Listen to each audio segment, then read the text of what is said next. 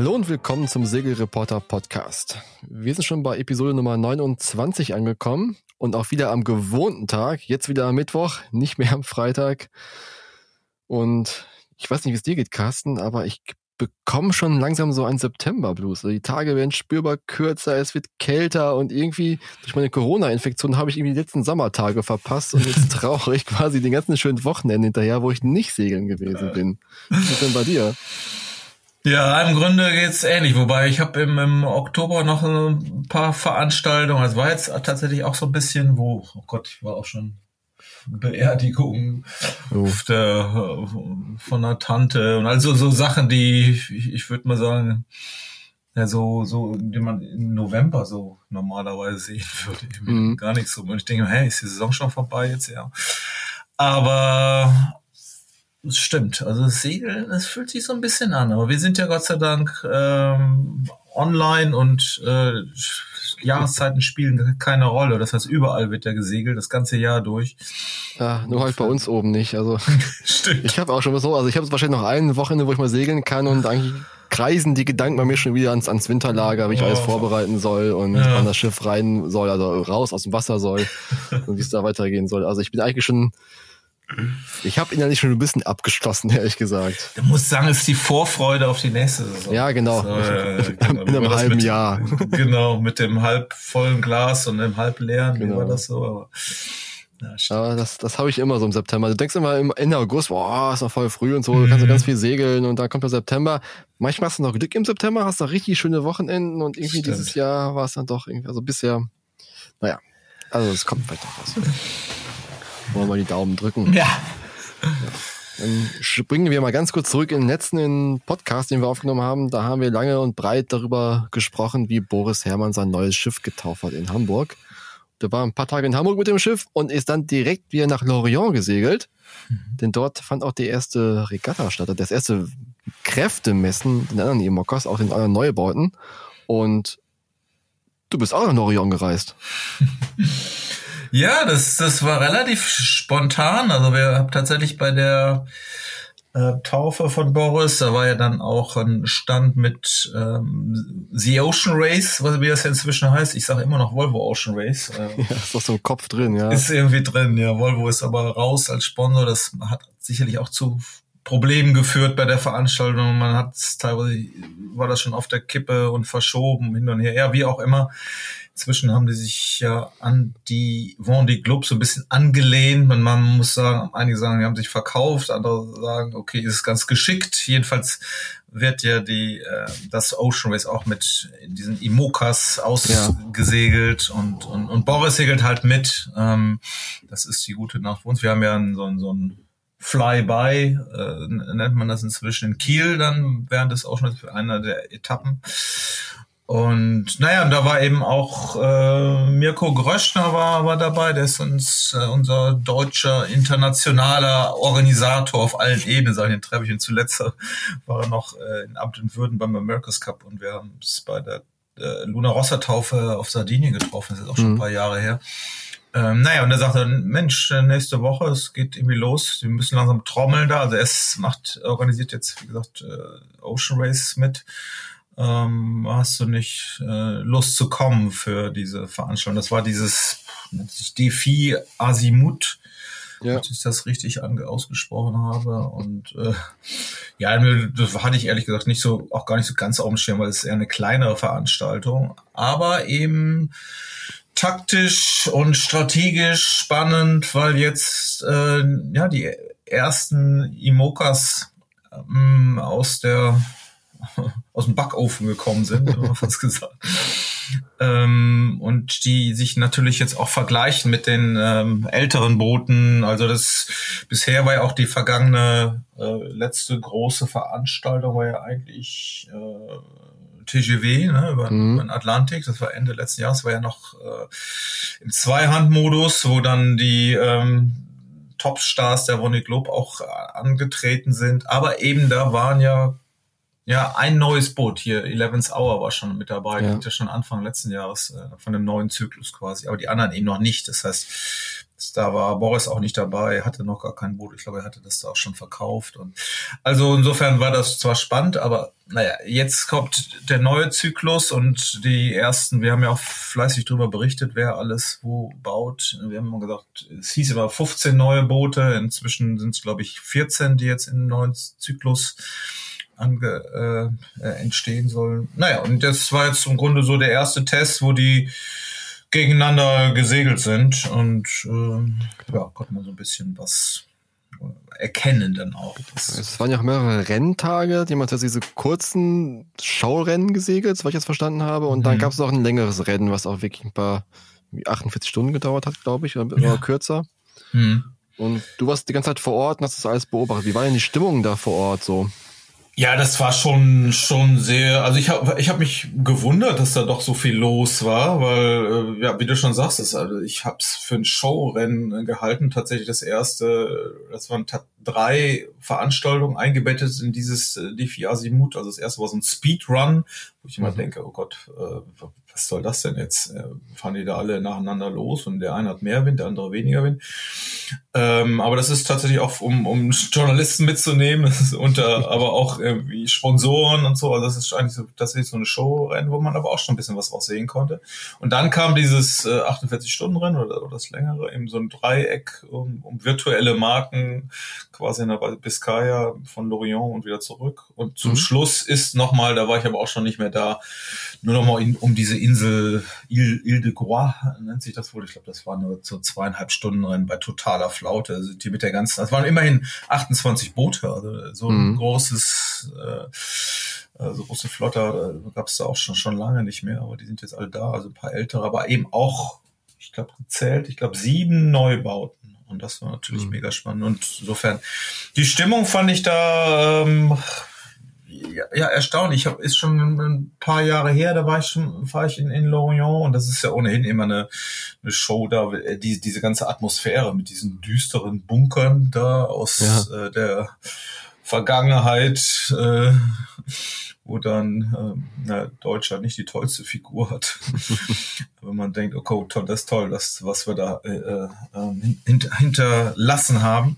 Aber das ist tatsächlich alles so ein bisschen spannend. Ich, ich habe mir das auch äh, nett erklären lassen, weil natürlich hier unser äh, lieber Kollege Michael Kunst äh, da ja nun sehr viel Zeit verbringt mit auch, der hatte gerade seinen sein Mini ähm, auf den Parkplatz gebracht. Da stehen ja immer aufgebockt äh, die, die ganzen äh, Mini-Transat-Boote äh, und auch die Class 40s haben. Die mussten tatsächlich auch raus, weil da jetzt eben die Flotte der, der Imokas da kam. Wie gesagt, 28 Boote. Und er hat erzählt auch, diese, diese Bunker, die man da überall sieht, sind tatsächlich inzwischen ähm, so von innen, äh, naja, ausgehöhlt, äh, kann man nicht sagen, weil die sind ja eh, ist ja von innen, aber die haben das so, ähm, sag ich mal, ausgebaut, ähm, dass da drin ganz normal viel Marineindustrie äh, ansässig ist, also die das mhm. wirklich in, in das Leben so ein bisschen integrieren und ganz Lorient ist tatsächlich, ist so, so unglaublich an diesem ganzen, ja, Vendée Globe ist ja nicht nur Vendée Globe Wahnsinn, aber eben auch diese die ganzen Teams, die da entstanden und, und sind, und die Franzosen, also sind ja auch die, diese Ultims, diese 100 Fuß Trimarane, die da alle ihre großen Hallen haben. Und, also das, das merkt man richtig, wie die, diese Stadt da wohl auf, aufblüht, ähm, mhm. also auch finanziell. Und äh, insofern war diese Sp Stimmung, die, äh, das trug das, trug sich da so in so einem, so einem positiven ähm, im Sinne sehr rüber und wo, wo, was mich da auch erstaunt, ich meine, das hatten wir ja schon bei, bei Boris in Hamburg auch, äh, wie viele Kinder da ein, eingebaut werden. Ne? Also das ist ja wirklich relativ speziell an dem am Boris-Projekt, wo ja auch seine Frau sehr, sehr mitwirkt, ähm, dass sie da ja auch Umwelt äh, hm Lehre daraus in dem Rahmen quasi gestalten. Aber da ist jetzt auch, da sind dann, hörst du ganz viele Kinder lachen eben auf den Stegen, weil ganze Schulklassen dadurch äh, gekarrt werden und sich die Schiffe angucken und, und die tatsächlich das auch in dem Unterricht behandeln. Und, und da sind, ja. äh, also das war mir jetzt nicht bewusst, dass es da tatsächlich auch so ist. Aber wir sind da eben ja, dann auch über, die, die, die Stege halt gelaufen und du siehst die ersten, du kannst schon mal sehen, ey, da, da ist der eine Flügel, ist ein bisschen größer als der andere und äh, ja, und für mich war das dann tatsächlich ganz äh, spannend, dass ich dann bei diesem Speedrun eben auf dem Imoca von äh, Robert Steinbeck mit, mitsegeln durfte. Ähm, und da sind wir also ist ja, hat ja den, die alte Hugo Boss, also die quasi jetzt nicht von vor der letzten Woche Globe, sondern davor, mit der quasi Zweiter geworden ist. Das hat ja mhm. der Franzose Benjamin Dutroux äh, erworben mit, mit seinem Sponsor äh, Guyot. Guyot, glaube ich. Ne? Guyot. Und die haben eine, eine ziemlich spannende Kooperation quasi mit dem ähm, deutschen Offshore-Team Germany gemacht. Dutroux ist ja auch bei denen das äh, Ocean-Team nee, nicht Ocean Team, sie Ocean Race Europe mitgesegelt, was sie ja. sensationell gewonnen haben. Das war noch auf dem alten Imoca. Der ist inzwischen verkauft, der war ja auch ohne Foils. Mhm. Ähm, und das haben sie sich quasi mit, mit dem Team und mit diesem Boot zusammengetan. Das ist zwar schon ein bisschen älter, aber hat die gleichen Foils wie, was habe ich geguckt? Also zwei von diesen Neu Neubauten, Biotherm, glaube ich, von Paul Meilhardt und noch ein anderes. Also das heißt, die, und diese Foils sind ja das, das Wichtige halt, die ja auch mhm. eine, eine halbe Million oder, oder 600.000 kosten pro Paar und und Jens Kufall, der Teammanager, meinte, also wenn sie die alte Kiste damit hätten umrüsten müssen, äh, dann hätte das, also weil du noch Strukturen ja auch nachbauen musst ja. in dem Schiff, hätte das fast eine Million gekostet. Also, und wäre auch nicht so effektiv geworden. Und mhm. ähm, also mit dem, äh, sag ich mal, Umbau ist dieses Boot jetzt auch äh, wirklich auf, auf Augenhöhe mit dem Besten und zwar Besonders aus dem Grund, weil das von Eleven's Hour quasi benutzt wurde als, ja, was sagt man immer so, als Trial Horse, also mhm. wo sie quasi das neue Schiff, das sie ja selbst gebaut haben, äh, quasi mit verglichen haben. Also wie so, so ein klassisches Zwei-Boot-Testprogramm, was man früher beim America's Cup hatte.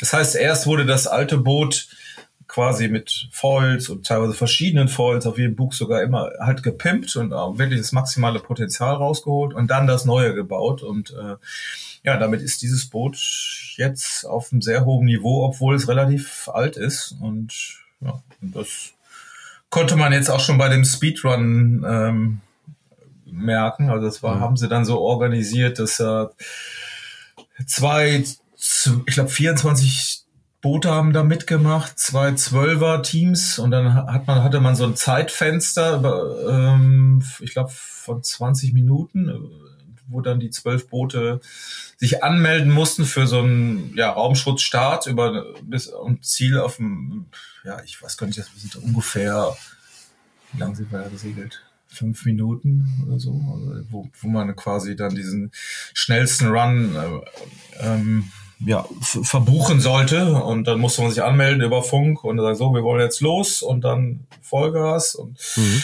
und dann wurde die Zeit da gemacht. Und dann hat man die besten der ersten, äh, also der, der, der Gruppen, die sechs besten jeweils ins Finale geschickt. Die anderen mussten aufhören. Und dann waren nochmal halt zwölf im Finale. Und ja, und da waren die Jungs jetzt ganz happy. Ich glaube, wir sind irgendwie Sechster geworden. Mhm. Ähm, ich sag schon wir, als ob ich da so zugehört habe. Aber gut, du warst ja an Bord, du bist ja mitgesegelt stimmt, einmal. Stimmt, Wobei ich war bei diesem ersten Run an, genau, die haben zwei Runs durften sie fahren. Ähm, bei dem ersten Run war ich an, an Bord, das war natürlich der langsamste. ich weiß ja, ob es jetzt an meinem Gewicht lag oder. Muss wohl daran gelegen haben, ja. genau.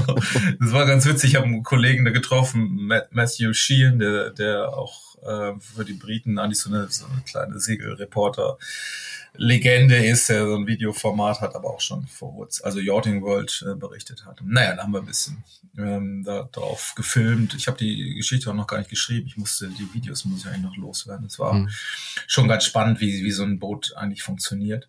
Wie war es denn so vom, vom Feeling her auf dem Boot? Ich meine, war es jetzt laut, wie man immer sagt, oder war es dann doch mhm. ein bisschen komfortabler oder wie hat es denn angefühlt am Hintern im Vergleich zur J70? Ja, stimmt, du hast recht. Also das, ich habe da gar nicht viel erwartet, weil es halt war ja relativ flaches Wasser und so viel finden wir auch nicht. Es war Nebel am Anfang und es sah alles so ein bisschen unheimlich aus, ob es überhaupt stattfindet irgendwie. Mhm. Und dann verarbeitet also der Nebel rum.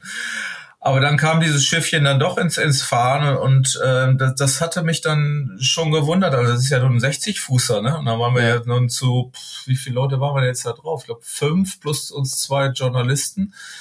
Ähm, genau, mit dem Medienmann noch dabei, der zu, zum Team gehört. Und dann fuhr das los. Also ich war das, fand das irre, ähm, wie man doch fast jede einzelne Welle auf diesem Tal spürt. Ne? Mhm. Und, ist, und, das sagten wir nachher noch, ja, ist halt brutal hartes Carbon oder festes Carbon. Und äh, da soll sich, da soll sich nichts verbiegen oder auch nichts absorbieren, sondern es knallt da eben drüber, auch über die Folstern. Und äh, ja, da, das habe ich, also jede Steuerbewegung, wo, wo, die du, wenn du quasi, ich habe kurz äh, auch vor Mast mal gestanden oder ein paar, paar Videos gemacht, ähm, da natürlich um den Drehpunkt, wenn du je weiter dich von dem Drehpunkt entfernst, umso mehr ähm, merkst du diese Bewegung und auch dieses mhm. Auf und Ab auch. Nicht, dass du da jetzt durch die Gegend fliegst, aber ähm, also ich hätte nicht gedacht, dass man auf so einem Schiff bei denen doch relativ Flachwasserbedingungen überhaupt irgendwie was merkt. Und äh, ja. das, das fand ich schon, schon beeindruckend. Also und ich mochte, mochte mir dann aber auch nicht vorstellen, wie das dann echt in, bei krasser Welle ist. Und da haben die uns dann nur erzählt. Ich, und dann unten, war dann noch unten, als ich, äh, irgendwo haben sie meinen Rucksack versteckt, als ich dann vor Bord wollte. Und das war wirklich nur eine dunkle Höhle. Da bin ich mit meinem, habe ich meine Handykamera und habe dann dieses Vorschiff durchsucht, wo denn jetzt der, der Rucksack sein könnte zwischen den Segeln. Und da merkst du natürlich auch, wie, also wie, wie dunkel und äh, ja. ja und da ist ja auch, auch, auch vorne tatsächlich nichts drin. Da werden die Segel gelagert und, und fertig. Aber ja. Hätte sie dich drin verstecken können, dann irgendwie so warten können? ja. Ob das so schlau gewesen wäre. Und dann, weil danach sind die am nächsten Tag äh, nicht geflogen, aber dann sind sie doch zwei Stunden später dann die, dieses Rennen, das längere Rennen gesegelt. Ja. Ähm, das konnte ich dann aber am, am, Tracker verfolgen und das war dann umso spannender eigentlich zu sehen, mhm. was da eigentlich so passiert. Ja, lass uns mal ganz kurz über das Rennen mhm. sprechen an sich. Mhm. Das waren ja auch zwei Gruppen dieses Mal. Bisher war es ja eigentlich immer, dass die Mockers alleine gesegelt worden sind. Mhm. Und jetzt war es so, dass es aufgeteilt war in diese Ocean Race Gruppe, wo die Crude gesegelt ist, mhm. die Crew gesegelt ist und halt die Einhandsegelhelden mhm. gesegelt sind. Ähm, wie war jetzt so die Aussagekraft untereinander? Konnte man jetzt schon was vergleichen, was die neue Baut und die alten angeht? Oder war das Rennen ausgewogen?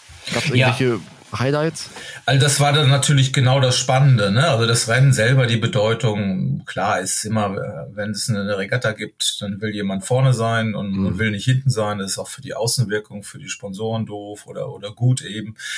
Ähm, aber trotzdem äh, war natürlich das Hauptaugenmerk lag darauf, sich zu vergleichen, gerade die neuen Boote, wie fahren ja. die denn halt. Ne? Und äh, das war schon bemerkenswert. Äh, wir haben ja versucht, da so ein, äh, so ein bisschen das Ocean Race, also es, es wirkt schon, diese, diese Ocean Race Organisation, die wirkt da so ein bisschen wie so ein Fremdkörper in dieser ganzen mhm. Vendée Globe Nummer. Ne? Ähm, andererseits sind jetzt fünf Boote und sie glauben wohl an sechs Boote, wo die jetzt wirklich auch ähm, gute Teams und auch äh, fast alle mit mit neun neun Booten dabei. Also das, die Wertigkeit steigt da schon und für Deutschland sowieso, weil da jetzt zwei äh, ja. deutsche As Aspekte dabei sind und auch eben auch das Guyot bzw. Standig Dutroux mit dem Schiff eben auch vorne mitzählen können. Das war jetzt halt die Frage, ob das halt funktioniert. Ne? Mhm. Und dann sind, haben sie die äh, ja das Ocean Race Feld in Anführungsstrichen in äh, na, 20 Minuten vorausstarten lassen. Das war schon der eine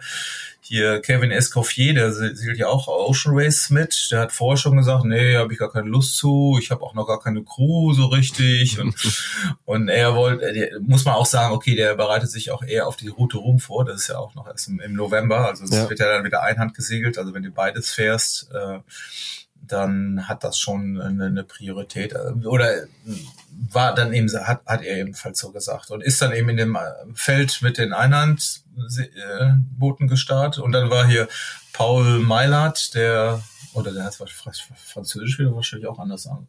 Maillard oder so. Habe ich noch gar nicht gecheckt. Ähm, und der hat erstmal den Start total verpennt und ist dann irgendwie so, weiß ich nicht, zehn Längen hinterher gesegelt, äh, als ob er das nicht ernst nimmt. Nachher hat er auch aufgegeben. Okay, er sagt, er hätte, es hätte irgendwo ein Strukturproblem mit mhm. den, am, am, im Windschen Bereich gegeben. Okay, man muss sagen, der hat das wirklich erst, ich glaube, war das letzte Boot, was gelauncht wurde, also vor zwei Wochen oder so.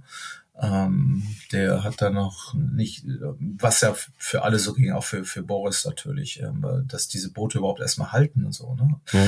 Aber dann war, war das, also es kam so, die, die drei Boote, aber die haben es dann wirklich ernst genommen. Das sieht man auch bei den Startbildern wirklich eng nebeneinander, auch, obwohl wenig Wind war, ist es natürlich immer ein Speedtest und diese mhm und das ist natürlich auch total wichtig. Da kannst du noch so viel Daten haben und äh, die ja alle Designer und Teams da zusammengesammelt haben. Aber im direkten Vergleich siehst du es dann eben äh, viel ja. genauer. Insofern war das schon ein wichtiger Vergleich ähm, zwischen den drei Booten, die ja dann nachher auch äh, beim The Ocean Race mit waren. Das war klar, war jetzt halt Boris und äh, der äh, die Eleventh Hour Jungs und äh, Guyot.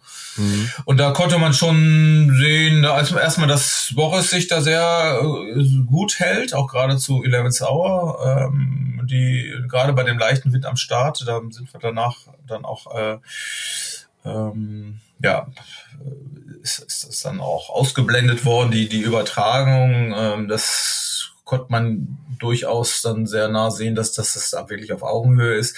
Was dann spannend war, war wirklich dann nach den ersten Mal, ich glaube so nach zwei Stunden kamen die dann die Einhandkisten von hinten und sind einfach mal, naja, an, an den an den äh, drei U-Booten sowas von vorbeigehämmert. Also das äh, mhm. fand ich jetzt schon sehr, sehr bemerkenswert. Auf dem Tracker konnte man es jetzt tatsächlich ja, nur so sehen. Habe ich auch gesehen. Ne? Da habe ich, hab ich mich gefragt, wie kann das denn sein? Im Prinzip, die sollten ja eigentlich vom Gefühl her langsamer sein. Du hast halt bei anderen eine Crew, die kann halt gut mhm. segeln, kannst sie ein bisschen abwechseln, bist, bist genau. vielleicht ein bisschen ausgeschlafen oder ein bisschen, mhm.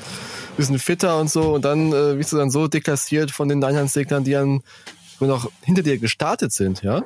Ja. Die sind dann so vorbei. Ja, Wobei, natürlich hast, hast du recht, habe ich jetzt auch so gedacht. Das ist ja, wie doof ist das denn? Die sagten jetzt äh, mit Crew, die, die kommen dir natürlich viel mehr noch an die Grenzen und ja. äh, deshalb schneller. Aber natürlich gab es da ja keine Grenzen. Das war relativ wenig Wind, es war Vorwindsegeln.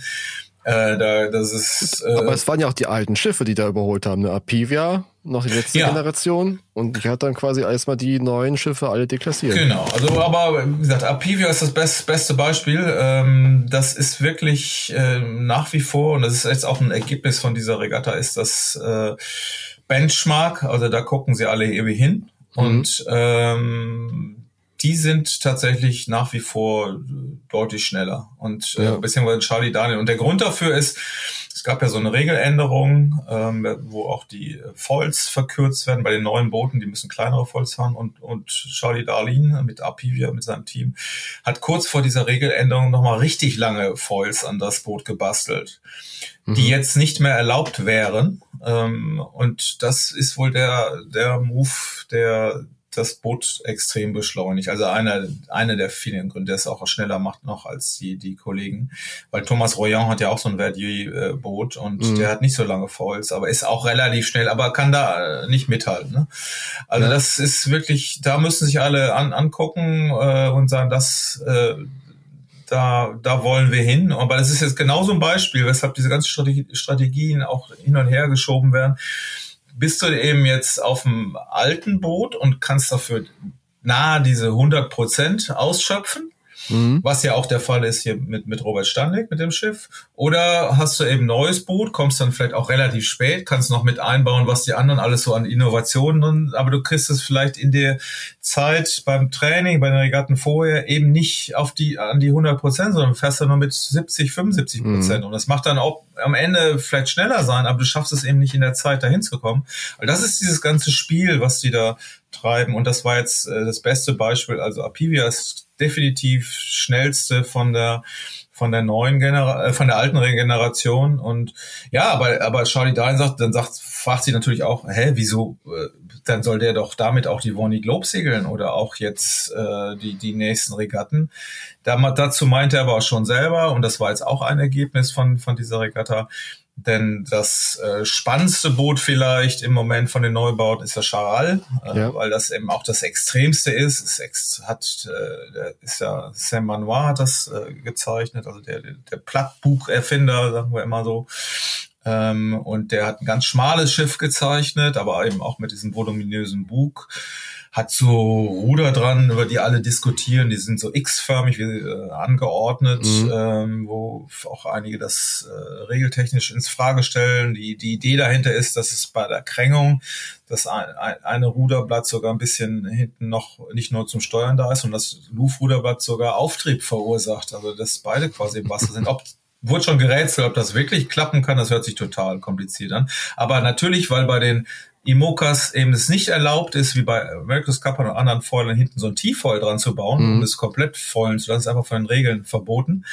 Versuchen, behelfen sie sich jetzt damit, das hinzumachen. Und äh, naja, also ob das funktioniert, jedenfalls musste man schon sagen, Apivia hat die äh, ähm, ersten Boote relativ schnell überholt und dann parallel da war aber schon Charal. Also die sind waren kaum schneller oder beziehungsweise Apivia, Apivia kaum schneller als Charal. Und da sagte Charlie Darlin eben auch schon im Nachhinein, ähm, ja, habt ihr ja gesehen, die sind, der ist jetzt schon genauso schnell und hat noch ganz viel Potenzial. Ich bin jetzt mhm. am Ende meines Potenzials und das ist der Grund, wieso äh, Darlin auch Anfang nächsten Jahres, genau wie Rouillon, eben neues Boot äh, mhm. baut. Das ist jetzt schon fast fertig oder launched und äh, er will da eben mithalten können und dann helfen jetzt auch die langen Vollsichten. Mhm.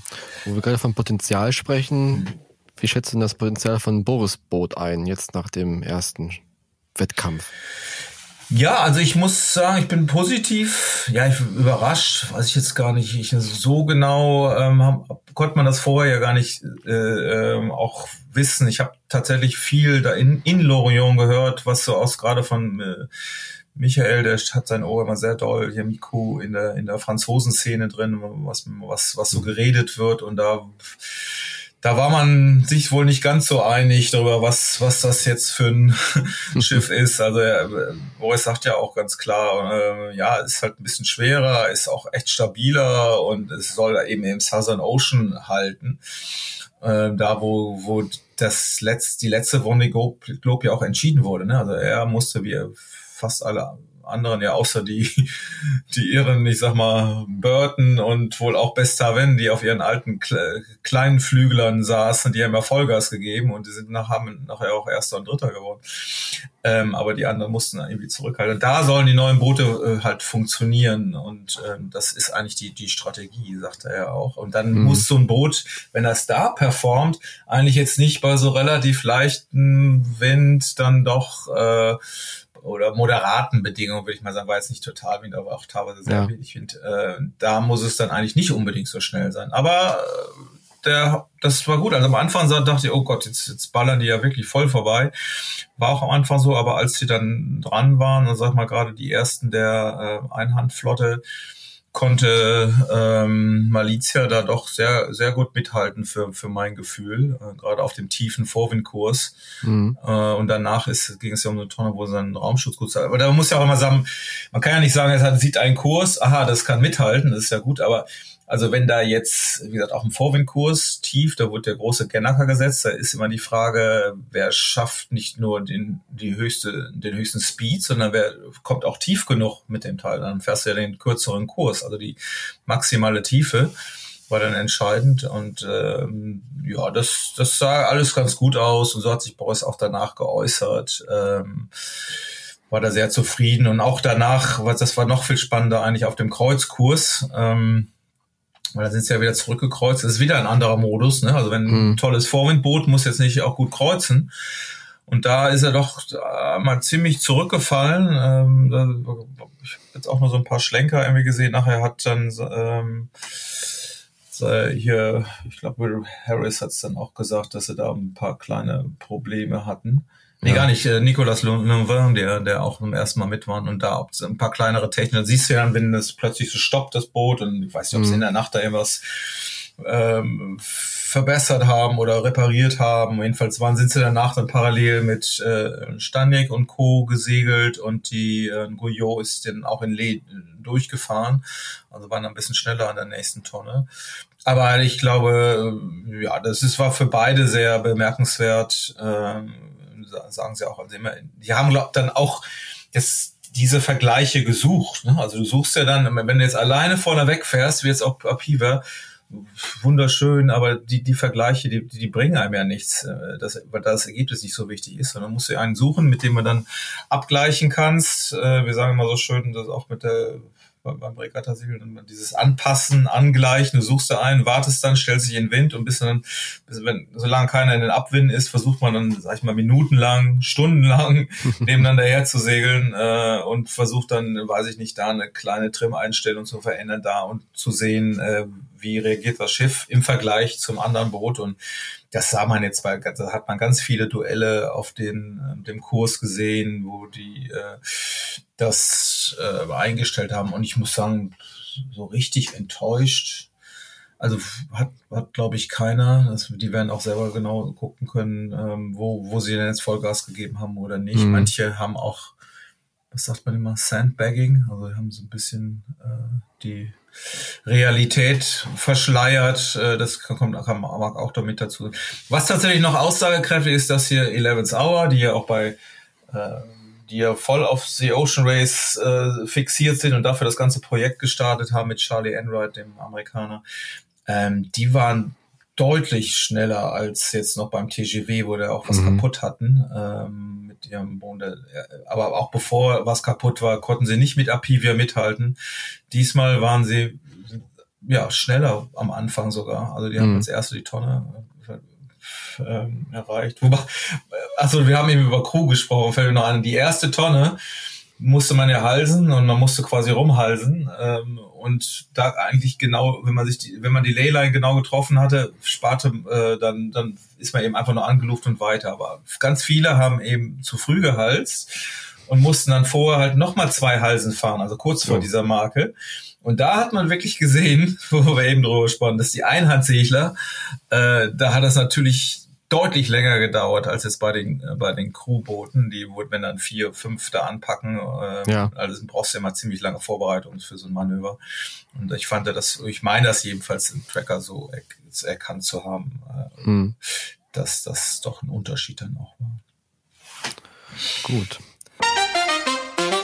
Dafür lassen wir jetzt mal den Hightech-Bootsbau und die Hightech-Regatten und springen rüber zum Golden Globe Race. Denn dort wird auch um die Welt gesegelt aber mit ganz einfachen Hilfsmitteln, so wie Arno 1968 beim ersten Golden Globe Race. Und wir sprechen jeden Morgen darüber, wir gucken uns mal den Tracker an und wir wundern uns immer so ein mhm. bisschen, warum wir den kreuz und quer durch die Gegend segeln. Mhm. Was einfach damit auch zusammenhängt, die segeln wirklich eigentlich jeder für sich, haben halt wirklich nur ganz sporadische Wetterberichte über, über Radio und müssen wirklich ohne, äh, ohne elektronische Hilfsmittel den Weg finden. Mhm. Und das ist auch dieses Spannende an diesem Rennen, das ist wirklich gesegelt wie, wir, wie vor 50 Jahren und nicht wie heutzutage. Und deswegen segeln die wirklich äh, gefühlt auch irgendwie kreuz und quer. Man weiß auch gar nicht so richtig, warum die jetzt dahin segeln. Mhm. Aber wir hatten jetzt am Wochenende einen Fall, da ist Guy de Boer, Guy de Boer, ich weiß gar nicht, ist ein Amerikaner. Stimmt, ja. Also wer ist der Südafrikaner, würde ich sagen Guy de Boer, äh, ja. aber das war. Guy ja. ist aufgelaufen bei. Fuerteventura mitten ja. in der Nacht. Das äh, Schiff liegt auf den Steinen. Aktuell versuchen wir das irgendwie runter äh, zu ziehen oder zu bergen. Die haben schon den Sprit abgepumpt, den Diesel abgepumpt, damit da bloß nichts passieren kann. Aber wir fragen uns natürlich, wie kann sowas passieren? Also ich habe es jetzt immer ein bisschen verfolgt. Ist es ganz spannend, das Rennen? Wie geht's dir, Carsten? Ja, finde ich auch so. Ne, ne? Gerade wo am Anfang auch schon viel passiert ist. Der eine ist ja schon, also der Mitfavorit ist ja schon umgedreht und wieder nach mhm. Hause, hat er irgendwas an der, ich glaube, die Halterung von seiner Windfahne muss, ist irgendwie abgerissen. Ähm, wobei die hatten auch schon ganz schön viel Winter am Anfang, ne? Da war naja. schon richtig fit. Und der andere hat dann, das fand ich noch viel bemerkenswerter, nach drei Tagen gesagt, ja, er hätte jetzt doch keine Lust. also ich ja, das fand ich jetzt, ich meine, da bereitet man sich ja Jahre drauf vor und, mhm. und äh, das fand ich jetzt schon, aber klar, kann, ich, ich könnte jetzt eigentlich schon sagen, dass ich dazu keine Lust habe, aber wie geht's dir?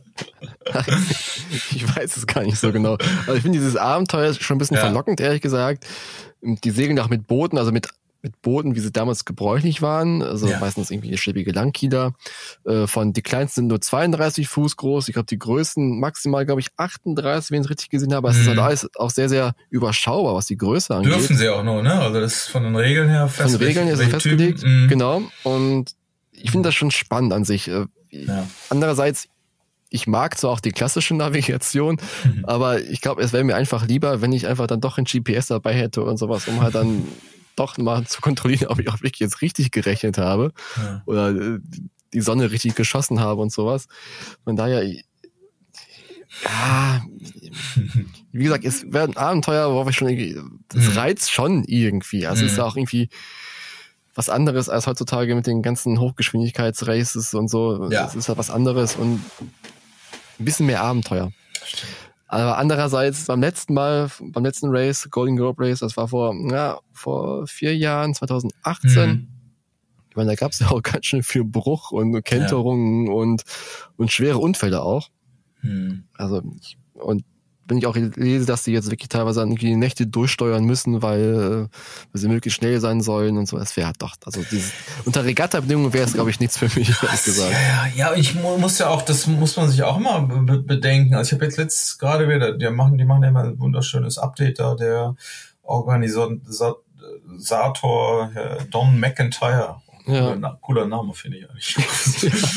und der, äh, ich meine, da kommt jetzt gerade wieder irgend so ein Hurricane da auf die zu und dann sagt er die Szenarien, ja, wo sie da, wir würden jetzt noch nicht sagen, sollen, sie sollen aufpassen, aber die müssten ja auch alle da irgendwie durch. Und, und dann wird einem, finde ich, so bewusst, wenn man jetzt gerade so diese ganzen Imokas oder auch noch viel mehr diese Ultims, ne, wenn die um die Welt rasen, mhm das, das, man sagt jetzt zwar klar, so ein Langkieler wäre man eigentlich viel lieber drauf und äh, ist natürlich stäbiger und sicherer, aber andererseits, äh, wenn die Wetterbericht haben, dann könnt, kann so ein Imoka oder gerade so ein 100-Fußer Tri, der kann mal eben drumherum fahren, ne? der fährt einfach woanders hin, damit er da nicht ja. reinkommt. Ja, der kann es auch perfekt ausnutzen halt, ne? der kann sagen, ich ja. fahre in dieser Flanke vorbei, entlang und nimm das Eis noch perfekt mit, während die natürlich da sitzen und sagen, okay, jetzt kommt das, genau. jetzt bin ich hier drin. Ja. Und äh, jetzt muss ich das irgendwie abwettern, ja. Nee, da musst du dich, ne, und die fahren dann weiß ich nicht, dreieinhalb Knoten, sechs Knoten, ja. da musst du einfach dann gucken, was, was du da über dich, dich ergehen lässt halt so. Und das, äh, deshalb finde ich teilweise auch, gab ja so diese Diskussion, oh, die neuen modernen Boote sind alle nicht so sicher und ähm, aber wenn man das mal so im Hintergrund, wenn du Geschwindigkeit hast und hast Informationen übers Wetter, musst du auch gar nicht in dieses Wetter reinfahren. Mhm. Die, da wird es halt so, rollt das halt drüber, äh, aber ja, aber trotzdem. Das war ja auch ein großer Kritikpunkt beim letzten Golden Globe Race, was wir angesprochen hatten. Mhm. Da sind ganz viele Schiffe im Southern Ocean auch gekentert.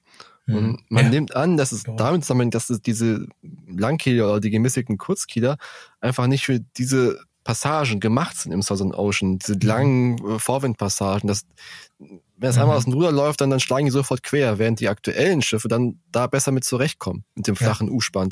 Mhm. Also es ist, es ist eine Theorie, bewiesen ist sie nicht, aber das hatten mhm. halt einige Segler dann geäußert im Nachhinein, als sie dann mhm. halt das analysiert haben, warum da so viel Bruch passiert ist. Mhm. Von daher.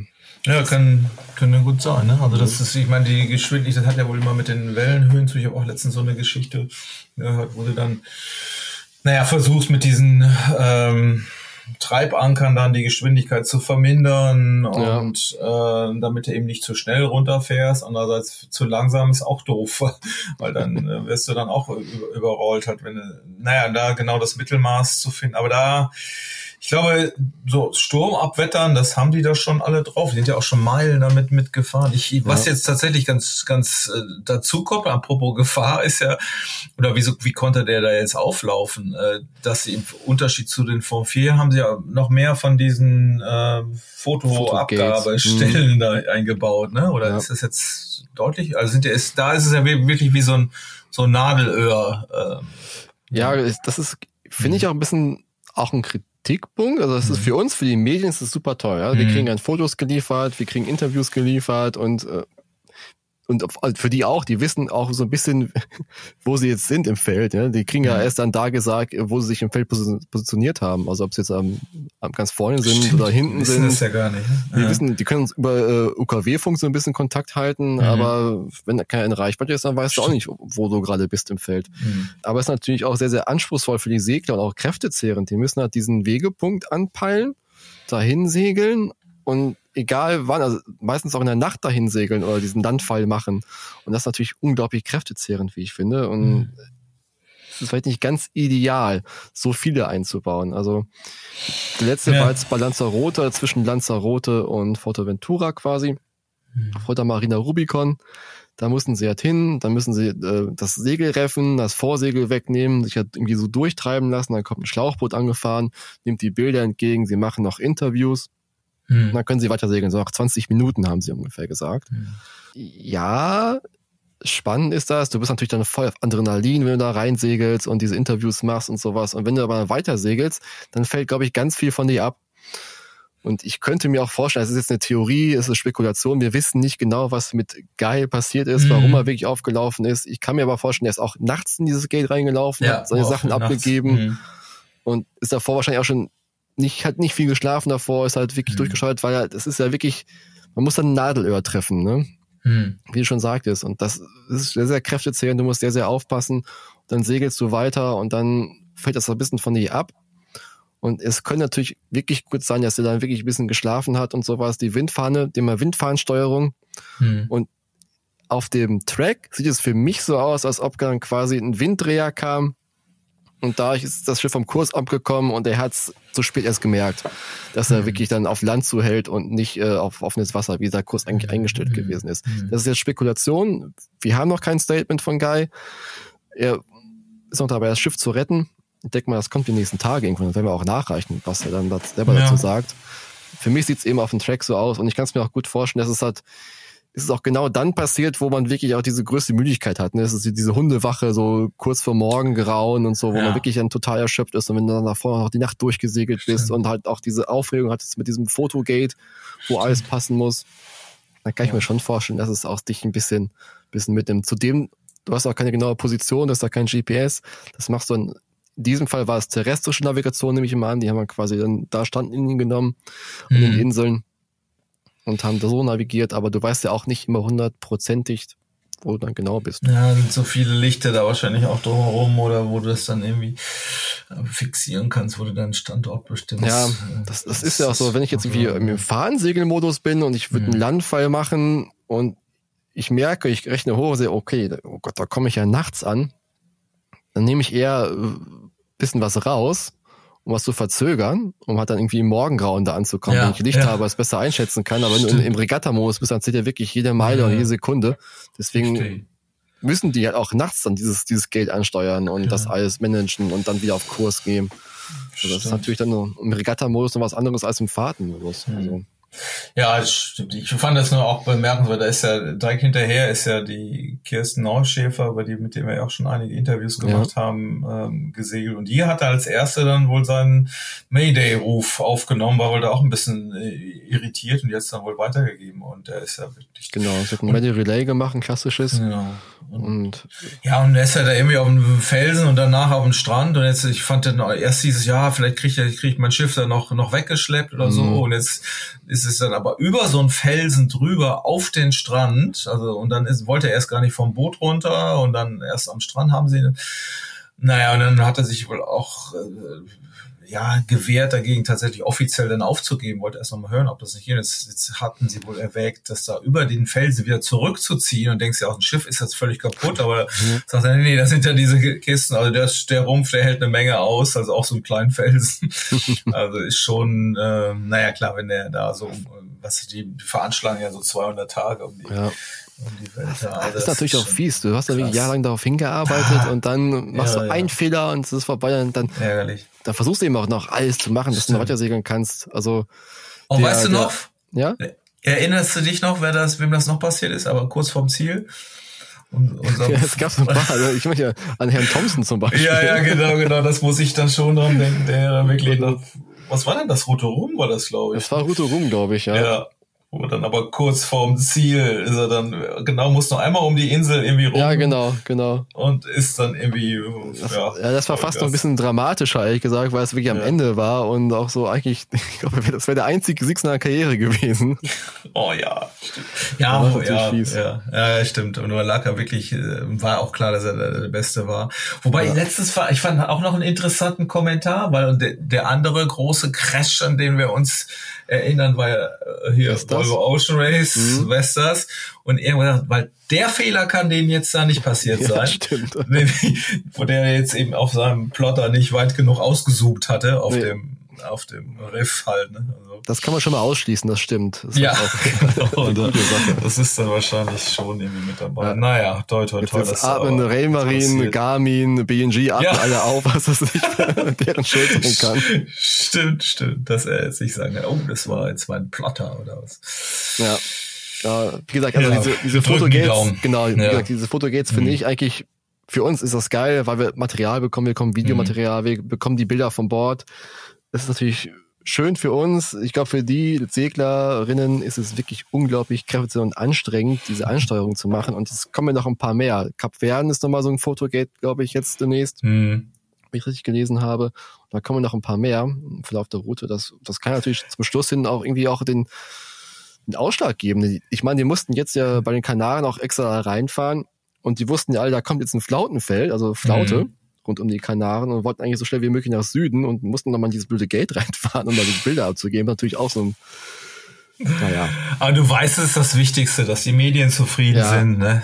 Guck Ich meine, es ist doch schon besser das- geworden. Beim ersten Golden Globe 1968, äh, hast du das Buch gelesen von Montessier, äh, Nee. der verschenkte Sieg? Ja, so, Damals- doch, so ein bisschen, ja, ja, okay. Da haben die es ja so gemacht, dann ist er, ist er auf Tanker zugefahren, der Montessier, hat so Mhm. eine Schleuder genommen und hat dann irgendwelche seine, seine. Filme auf die, auf die Brücke raufgeknallt Nee, bei den Tankern, hat dann das gehofft, dass die im nächsten Hafen die Sachen wegschicken. Nee, aber da kannst, was ist ja aber schon, nicht ist schon besser geworden. ja, da kann auch nicht sowas passieren, wie bei, ja, ähm, dass du dir dieses Rennen nur einbildest und äh, irgendwann über Bord springst, ne? Soll ja auch passiert sein. Soll auch schon vorgekommen ja, soll sein. auch schon vorpassieren, ja, genau. Ja.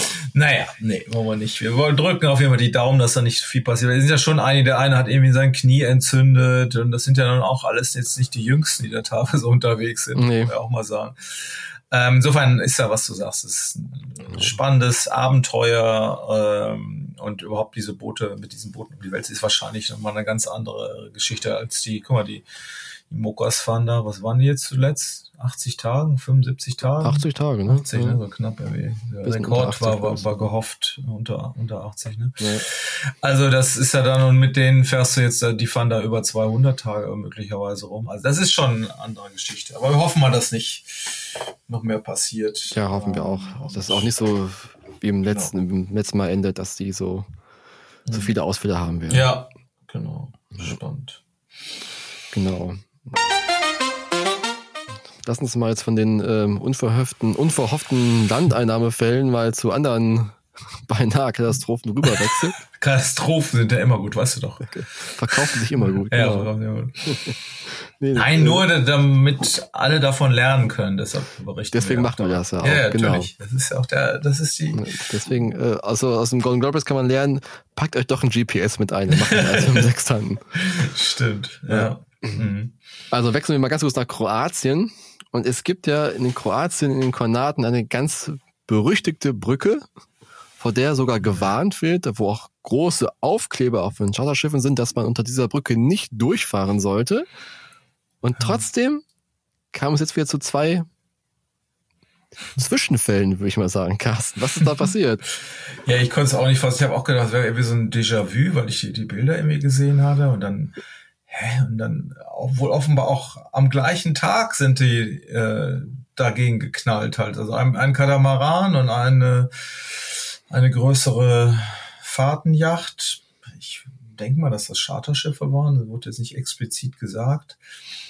Ähm, ja, die sind an dieser die, Brücke, das ist die Passage Mali Stralek, wie auch immer das ausgesprochen wird, in den Kornaten, also zwischen zwei Inseln. Ähm, ja, und da ist wohl eine, da geht eine Brücke rüber, die die beiden Inseln verbindet. Und ähm, ja, da sind sie durchgefahren. Klar, passiert öfter schon mal, aber an dieser Brücke offenbar ständig. Und äh, ich es wird gemutmaßt, ähm, ja, dass sich vielleicht die Brückenhöhe äh, verändert hat oder es nicht richtig ausgezeichnet ist, aber das ist wohl ähm, irgendwie alles Quatsch, weil das diese Brücken Durchfahrtshöhenänderung ist schon zig Jahre her und ja, also ich habe auch nichts Schlüssiges gefunden, wa- warum das passiert oder öfter passiert. Ich habe dann auch gedacht, hey, das genau, ich sagte Déjà-vu, haben wir doch schon mal drüber geschrieben. Ja, war tatsächlich mhm. vor ein paar Jahren.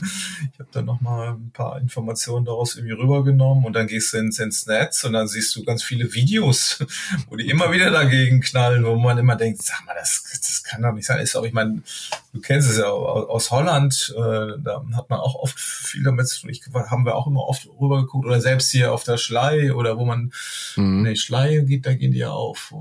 Was habe ich hier jetzt noch letztens überlegt? Wo, auch, wo man dann knapp gerade noch durchkommt. Ja. Ähm, und da guckt man doch dreimal dra äh, drauf, ob man jetzt durchpasst, oder? Ja, man guckt mehr. Oder viermal.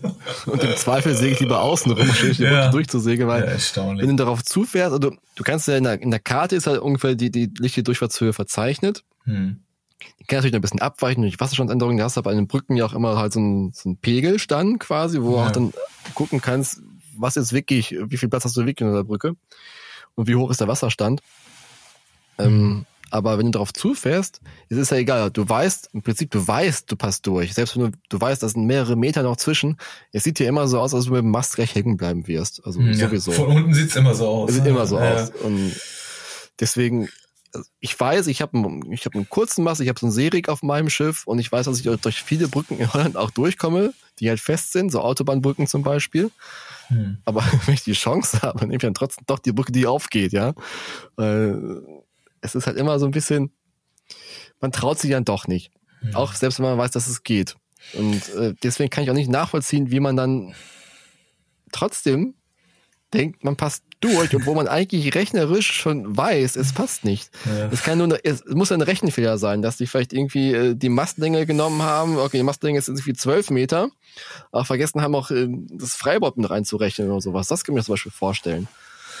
Ja, ich, ich habe das auch so gelesen. Wie gesagt, die, die Verscharter, da gibt's ja dann Dokumente, die dann auch on, online sind, äh, die, die haben das dann extra nochmal drauf hingewiesen und äh, genau den Kartenausschnitt und dann so eine Faustregel sogar formuliert, dass irgendwie 36 Fußboote ähm, passen da durch und die anderen eben nicht, weil die ungefähr mhm. so einen hohen Mast haben. Allerdings zählt's dann wieder nicht für Katamarane, weil die haben eigentlich generell einen höheren Mast, falls jemand da irgendwie nicht rechnen kann. Aber ich glaube auch, der, der Unterschied ist, und deshalb habe ich da auch öfter mal, wenn wir öfter mal mit einem Schiff chartern oder leihen, dann bist du dir halt nicht so sicher, ne? Weil die, dir, du weißt, wie hoch dein Mast ist und dann kannst du auf die Karte gucken und, und fertig. Und, mhm. und wenn da jetzt, und das scheinen ja auch, wie gesagt, das eine Schiff muss mit acht Leuten besetzt sein, äh, gewesen sein, hat wohl auch einer irgendwie was abbekommen, ob jetzt ein Stück vom Mast abbekommen, jedenfalls irgendwie sparen sie von Verletzen.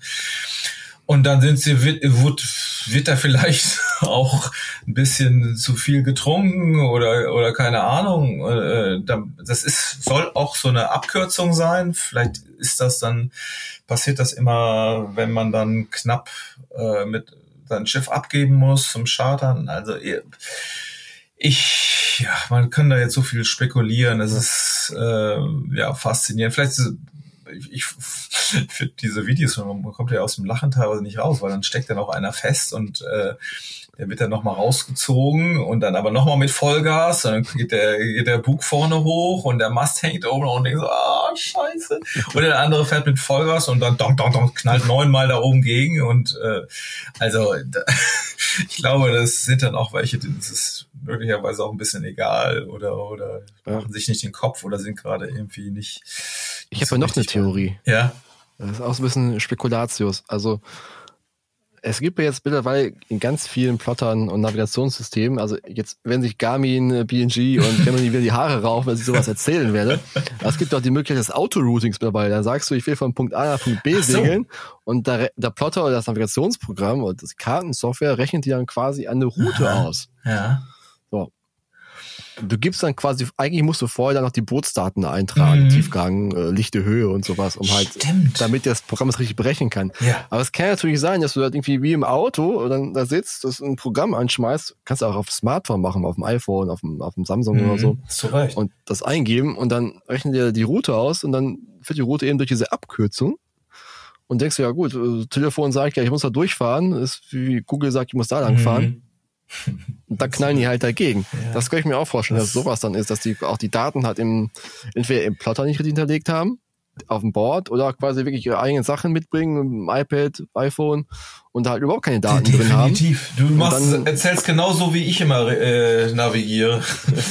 Beziehungsweise, weil ich kann mich an, an Holland-Turn erinnern, wo das genauso war. Gerade, gerade Fies, Friesland in den, in den Kanälen, wo wir dann jetzt, äh, okay, wir sind ja nicht durch eine Brücke durchgefahren, aber wir standen dann plötzlich vor, ja, irgendwas, wo der, wo wahrscheinlich kleine Motorboote durchkommen oder wo man sagt, nee, das, dann wäre der Mast nämlich etwa so in Höhe Lümmelbeschlag abgebrochen, weil man da weit, also es war einfach nur, ja, entweder hat das Programm das nicht gekonnt äh, oder äh, man hat da, wir haben da irgendwas falsch eingegeben. Da sind wir ein paar Mal schon gesagt, okay, Gott, hier sind wir jetzt falsch abgewogen, weil Friesland fährst ja tatsächlich wie so ein Straßenatlas. Ich Ja. weiß, da navigieren auch einige mit Google Maps, habe ich auch schon irgendwie gehört und das kannst du wirklich so fahren. Aber das ist gar nicht so doof. Also es könnte tatsächlich sein. Ja. Ja, Ich meine, ich mein, so eine Funktion ist eigentlich, ich finde sowas ganz toll, wie die Entwicklung Mhm. ist einfach, dass es immer so einfacher wird, auch für Neueinsteiger, für Charterer auch. Es ist auch Mhm. wichtig, um auch Nachwuchs zu kriegen in unserem Sport. Man muss halt doch immer mit einem kritischen Auge mal drauf gucken. Es ist halt ein Programm, was einfach nach Parametern irgendwas ausrechnet. Und Ja. falls da was falsch hinterlegt ist, dann kann sowas mal passieren.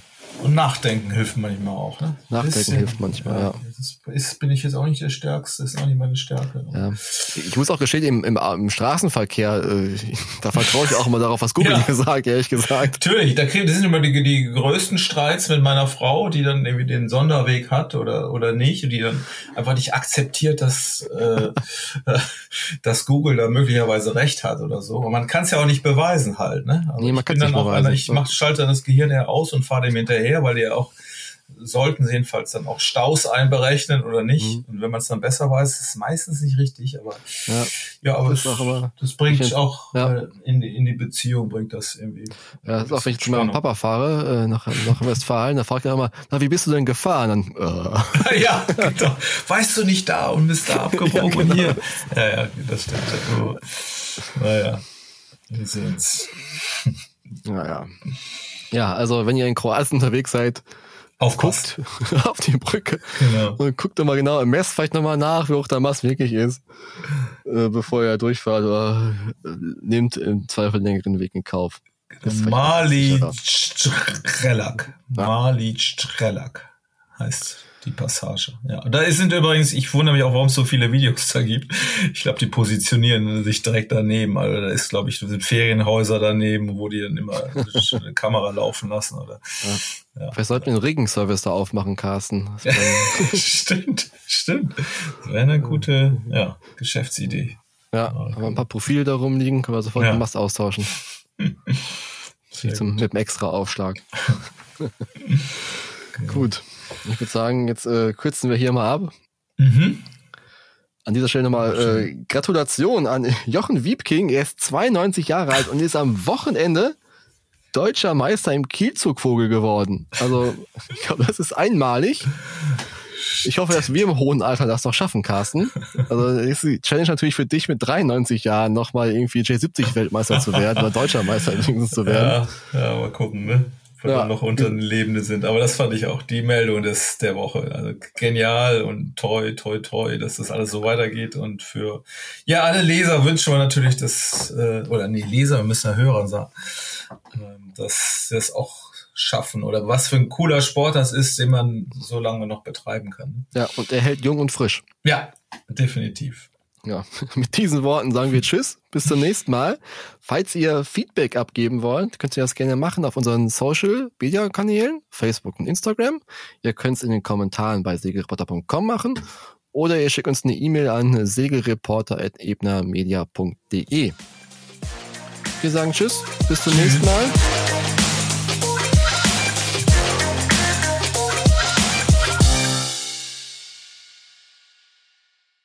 Das war der Segelreporter Podcast, produziert von der Ebner Media Group Booting Unit. In der Redaktion Philin Lehmann, Carsten Kemmling und Kai Köckeritz, Schnitt Björn Jonas.